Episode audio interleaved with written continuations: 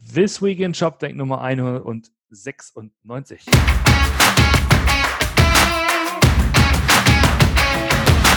Schönen guten Abend, Martin.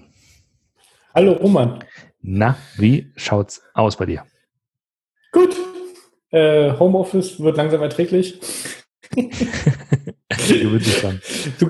genau, das auch. Ähm, ich habe gerade erst dein, dein T-Shirt gesehen, das macht mich gerade nervös.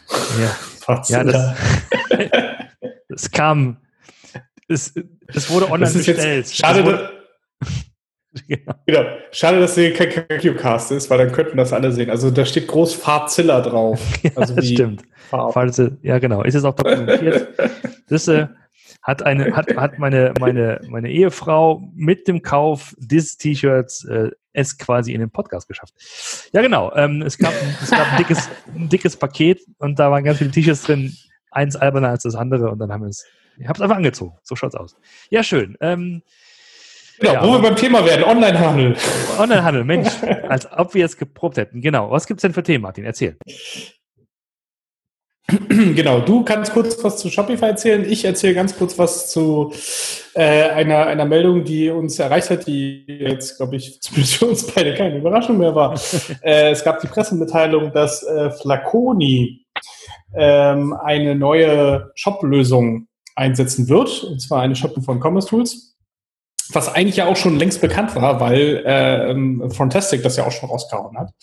Das ist äh, neues einen neuen Shop bei Flaconi mit Commerce Tools, aber jetzt hat das quasi Commerce Tools offiziell auch nochmal gemacht. Aber ich habe so ein paar, paar Nachrichten erreicht, so, na, ich sage, ja, gut, war halt jetzt alles nach meiner Zeit. Ich habe da äh, zwei Jahre für, äh, ja, zwei Jahre für gequasselt und dann irgendwann hat es funktioniert und ich freue mich für das Team, weil das ist, glaube ich, absolut die richtige Entscheidung. Und äh, genau, die sind gerade noch dabei beim Umsetzen. Da sind wir mal gespannt, wann das dann letztendlich kommt. Ich äh, bin mir relativ sicher, wir dieses Jahr noch den einen oder anderen Ländershop da sehen werden. Das ist meines Wissens nach der Plan. Okay. Und dann gucken wir mal, wie der neue Flaconi-Shop aussehen wird. Mit Frontastic, mit äh, Commerce Tools und äh, ja. Sag nochmal kurz, äh, aktuell ist noch äh, ein, ein sehr zombie-mäßiges, Frankenstein-mäßiges Magento am Start bei bei Flaconi, oder? Ach so, ja, genau. Also das, ähm, genau, Flaconi ist, ähm, äh, hat Magento-Ursprung, also äh, ich glaube 2010, genau, als sie losgelegt haben, äh, was mit Magento 2010, 2011. Und den hat man ein Weilchen lang weiterentwickelt und irgendwann hat man das äh, Ding komplett äh, ähm, auf links gedreht und hier was rein und da was rein und da was raus und so. Also das war schon, ähm, das war schon ein bisschen abenteuerlich zwischendurch und äh, war deswegen auch nicht immer einfach zu warten. Und ähm, man, es gab da auch schon mal äh, Bestrebungen, das schon auf eine Microservice-Architektur zu, äh, zu bringen. Da hat man zwischendurch mal einmal noch äh, in, in klassischen Alice und Bob äh, Mentalität quasi geteilt in Frontend und Backend, aber zum Beispiel das, das, das Admin-Frontend, ne, also wo du quasi die ganzen Sachen noch einstellen kannst, hintenrum war immer noch das Magento Admin-Panel. Also da war, da, da war schon lange kein Stein mehr auf dem anderen. Es hat aber super gehalten. Ne? Man hat das auch alles auf AWS umgezogen und äh, ist auch dadurch einige äh, Black Fridays äh, sehr gut durchgekommen. Einmal halt nicht, aber dann mal wieder ja jetzt. Also letzten Black Friday war es ja auch wieder. Es hat, hat alles gehalten. Ähm, also von daher alles gut, aber wird dann jetzt auch Zeit. Genau. Äh, ja, kann man noch sagen Glückwunsch an die Kollegen, oder? Ja, ja, ja. Das war, ich ich, ich, ich drücke die Daumen, ich drücke die Daumen. Ich weiß, dass es ja ein relativ großes Projekt ist. Äh, äh, auch mich mal dafür einsetzen, dass, äh, wenn es da vielleicht den, den ersten Shop live ist, dass wir uns den, den Sven mal schnappen. Der Sven ist da jetzt ja Director Technology und verantwortet auch die ganze Migration. Kann er uns mal was dazu erzählen? Und das wird, glaube ich, auch sehr spannend sein, aus seiner Sicht, wie so ein, auch so ein relativ komplexes äh, äh, Produkt. Also man möchte ja meinen, Flaconi ist relativ simpel, aber ich kann äh, kann dazu ausführen, dass das äh, aus eigener Erfahrung doch nicht so einfach ist, wie sich das anhört, einfach so ein bisschen äh, äh, Performance von A nach B zu schieben, sondern da gehört ein bisschen mehr dazu. Und ähm, genau, da können wir dann mal ein bisschen, ein bisschen ins Detail gehen. Alles klar. Gut, dann erzähle ich was äh, kurz zu Shopify, besser gesagt zu Shop, der neuen App. Ähm, die so ein bisschen mehrere Dinge tut. Äh, zum, zum einen ist sie erstmal gerebrandet. Also wer die Shopify Arrive App auf seinem Handy hatte, hat sozusagen das automatische Update bekommen. Also es steckt ein gutes Stück Arrive noch in Shop. Und ähm, es sind im Grunde genommen drei Dinge, die passieren, wenn man die App hat. Das eine ist, ähm, dass man sich, wenn man bei äh, Shopify in, in einem Shopify-Shop bestellt, dass man dann die ganzen ähm, äh, Bestellungen tracken kann. Dass man also sieht äh, mit Tracking-Codes, mhm. wo die Bestellungen sind. Und der, die, die Grundidee ist halt, dass man alles an einem Ort hat und äh, an, an, einem, an einer Stelle sehen kann, ähm, wo man sich, ähm, also was man bestellt hat. Das zweite ist äh, so ein bisschen marketplaciger Ansatz. Das heißt, die Grundidee ist, dass man äh, Produkte von Händlern finden kann, die in seiner Nähe sind. Äh, und das dritte ist ähm, tatsächlich das Thema, das Thema Payment. Also es gibt ja Shopify Pay. Und ähm, das läuft ein klein bisschen so wahrscheinlich vergleichbar so mit, ähm, mit Apple Pay.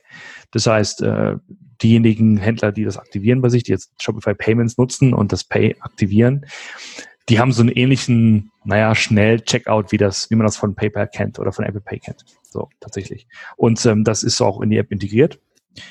Ähm, und ist damit, glaube ich, das erste Mal, dass so eine Shop-Systemhersteller ähm, so ein Consumer-Produkt oder auch eine Consumer-Marke aufbaut. Also bislang ist ja Shopify als, als Marke sozusagen ja nur denjenigen bekannt, die halt einen Shop bauen oder uns oder so, Leuten wie uns. Aber den, dem Kunden da draußen ist es ja komplett egal auch, ja. dass es ein Shopify gibt, ne? Äh, ja, aber ich erinnere an Bepado. Ach, ja, Mensch, das habe ich ja schon verdrängt. Ja, tatsächlich. Okay, du, du hast recht, du hast recht. Äh, sag doch mal, Bepado von Shopware damals die Initiative, die ist ja nicht ganz geflogen, genau, aber genau. Ähm, Idee war, Idee war, glaube ich, schon mal so ein bisschen was ähnliches, ne? Also, ja. dass du, ähm, dass du natürlich sehr zentrales äh, Register von Produkten hast, weil halt jeder Shop natürlich sein eigenes, äh, seinen eigenen Produktkatalog und alles hatte und du mit Bepado das einfach aggregiert hast, sodass du so einen zentralen Marktplatz hast. Und der war auch an Konsumenten gerichtet. Und so hatte ich das auch so ein bisschen verstanden, was diese Shop-App jetzt sein soll. Aber der, der, ähm, äh, Dennis Kallerhoff hat ja äh, auf Twitter geschrieben, dass du da nicht so wirklich nach Produkten suchst, sondern eigentlich nur nach Händlern.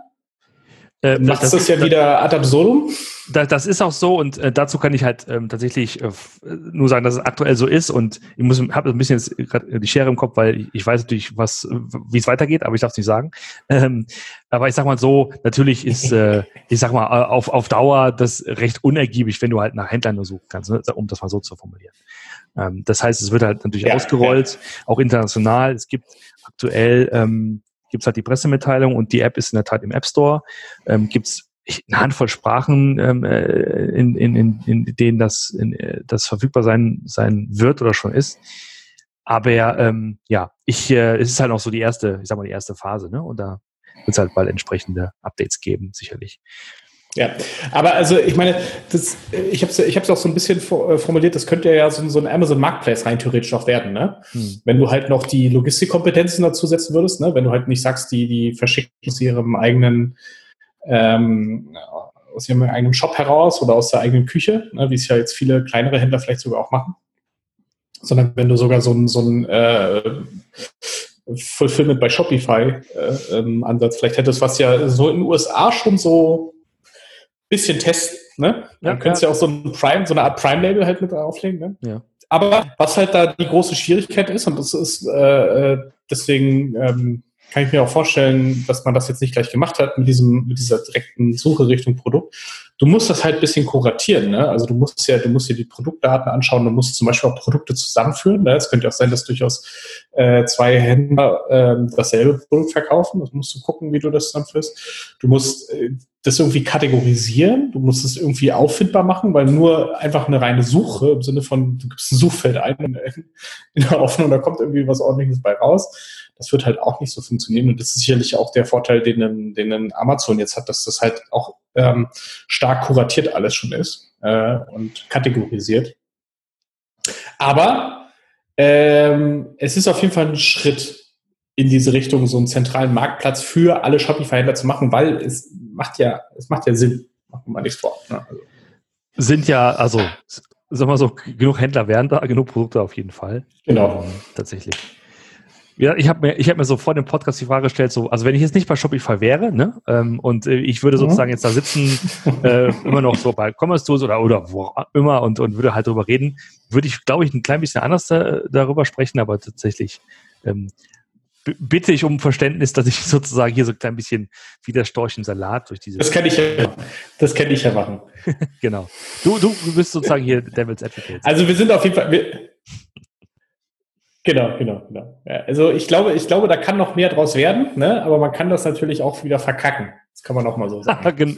man kann es verkacken, äh, genau. Wie gesagt, ich finde es ich find's immer interessant, dass wir mal darüber reden, dass äh, ja so ein Systemersteller mal sich halt eine, eine, eine Consumer-Marke überlegt und ähm, jetzt nicht immer nur in Anführungszeichen an die Händler und an die, ne, an die Journalisten, sondern tatsächlich auch an die Kunden, die ja. ganz, ganz normal versuchen wollen, so, so flott wie möglich einzukaufen. Ja. Es ist ja auch ein Weg, den du ja, den du ja durchaus öfter guck dir an, was Klarna macht. Ne? Also Klarna ist ja äh, für mich so ein Paradebeispiel, die ja eigentlich aus einem relativ stupiden Payment-Produkt äh, eigentlich eine, eine Consumer-Marke gemacht haben und genauso auch wie PayPal. Ne? Also mhm. PayPal waren ja eigentlich die ersten für, die mhm. einfach gesagt haben, okay, ich PayPal dir mal Geld. Ne? Das war ja dann irgendwo ein, irgendwie so geflügeltes, weil sie das halt weitergedacht haben und äh, überlegt haben, was man daraus noch machen kann. Genauso wie Klarna inzwischen auch schon eine Plattform für Händler ist. Ne? Wenn du in der App, da, du kannst quasi über die App, kannst du äh, äh, dich jetzt promoten lassen. Hm. Und das sind so Themen, klar, wenn du wenn du da mal eine Marke aufgebaut hast, und das machen jetzt alle, ja, ich habe neulich irgendwie bei Mr. Specs bestellt, dann kriege ich auf einmal genau dasselbe, was ich von Klarna kenne, gibt's jetzt bei Afterpay, die zu, zu Avato gehören selbes mhm. Interface, wo du auch deine Bestellungen dann bezahlen kannst und pausieren kannst und keine Ahnung was. Also es geht halt alles in diese Richtung, wo man sowas auch, äh, äh, diese, diese, diese Bereiche, die ja eigentlich mehr so äh, ähm, die irgendwie dazugehören, äh, zu, zu, als Commodity, dass die halt auch Marken werden, dass sie auch versuchen, äh, ähm, äh, dort halt reinzugehen und bei dem, bei dem Kunden halt im, im Gedächtnis zu bleiben. Deswegen. Hm. Mal schauen. So ist Schauen es. Mal, was, was Shopify macht. Genau, ich, äh, ich werde berichten. Und ähm, ja, das war's, glaube ich, schon. Genau. Für, für, für und ja, vor genau. dem langen Wochenende, das ja in Berlin jetzt, glaube ich, ruhiger wird als normalerweise, oder? Äh, ich sag mal so, das Vermummungsverbot ist aufgehoben. das zum ersten Mai gilt. Äh, wir gucken mal, heute ist bei Purgisnacht, äh, was passiert. Äh, ich glaube, die Polizei ist vorbereitet. Ach, also es wird auf jeden Fall dieses Jahr nicht so heiß gegessen wie sonst, glaube ich. Mal schauen. Das glaube ich auch. In diesem Sinne noch ein schönes, äh, genau, erholsames Wochenende und dann bis nächste Woche. Bis nächste Woche. Ciao. Tschüss.